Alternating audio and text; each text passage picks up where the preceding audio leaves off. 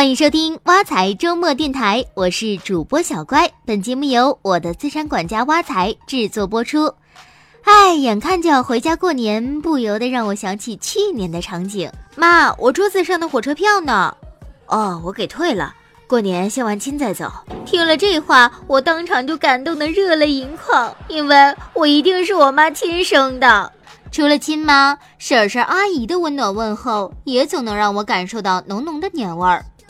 哟，小乖呀，现在在哪儿发财呢？告诉婶儿，现在一个月赚多少钱了呀？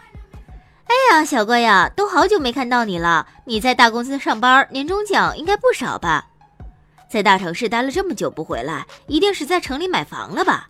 哎，回家过个年真心不容易，除了得心理强大，还得为钱包担忧。大过年的，买张机票，带点年货，发个红包，给点孝敬费，钱包一下子就回到解放前，那点年终奖都不够过个节。所以，我们就一起来讨论讨论，有什么办法可以赚够过节费。嗯，据说投资邮票不错，最近发行的猴票可火了，刚一上市就大涨，现在面值三十八点四元的大版猴票已经一路涨到八百二十多块，差不多是票面价值的二十多倍。就这还只是线下的最低报价，线上的价格更惊人。现在猴票在某宝上都卖到了一千三大洋，而且这猴票未来还可能会继续升值。八零版更深猴票面值八分，现在的单张价格已经涨到一万三千大洋，整版价值一百五十万。要是买个十几套猴票，再转手卖掉，分分钟就能解决过年费。呃，首先你得先有猴票，另外不是所有的邮票都能像八零版的猴票这么值钱。其他的不说，单单就说这猴票，也不是每一版都能成为邮市的香饽饽。九二年版的和零四年版的猴票升值幅度就远不如八零版的猴票。邮票的价格实际上也是资金博弈的结果。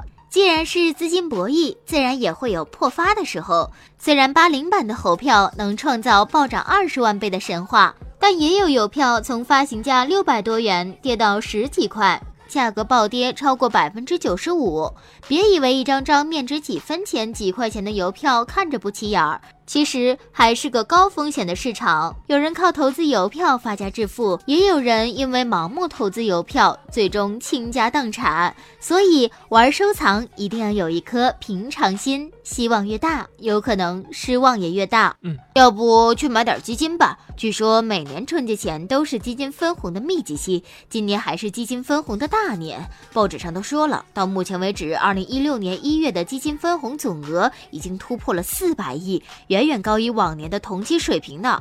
而且根据统计，分红多的基金大多都是业绩不错的，所以现在买点基金分点红，好像也不错，哈哈。你不会是觉得基金分红是基金给投资者额外派送的红包吧？其实基金分红只不过是把基金收益的一部分派发给投资人，但这部分收益原来就是基金单位净值的一部分。换句话说，基金分红就是从你的基金账户里取了点钱。然后包进红包，再放进你的口袋。如果市场没有变化，基金分红以后，你持有基金的总市值是没有任何变化的。当然啦，因为基金分红以后，单位净值降低了，可能更容易吸引新的基民来购买。但基金分红的因素很多，分红多的基金不一定就好。所以你是想趁着基金分红前买进去，或多或少享受点红利，那你真的是想多了。基金赚不赚钱，不是由分红来决定的，最主要还是看基金净值的涨跌，后市怎么走才是最重要的。所以我的过节费该怎么办？要不我就发发朋友圈，卖点家乡的年货，或者干脆就申请过年加班，过完年避开危险期再回去。唉，该面对的总是要面对的。想要衣锦还乡，还是得靠平时积累。要是有闲钱，可以考虑买点稳健的理财产品；要是担心花钱太多，就提前给自己制定个过年的用钱规划。总之，有多少能力就办多少事，异想天开最使不得。好了，今天的挖财周末电台到这里就结束了。欢迎大家使用挖财系列 APP，您的理财生活从此开始。我们下期见。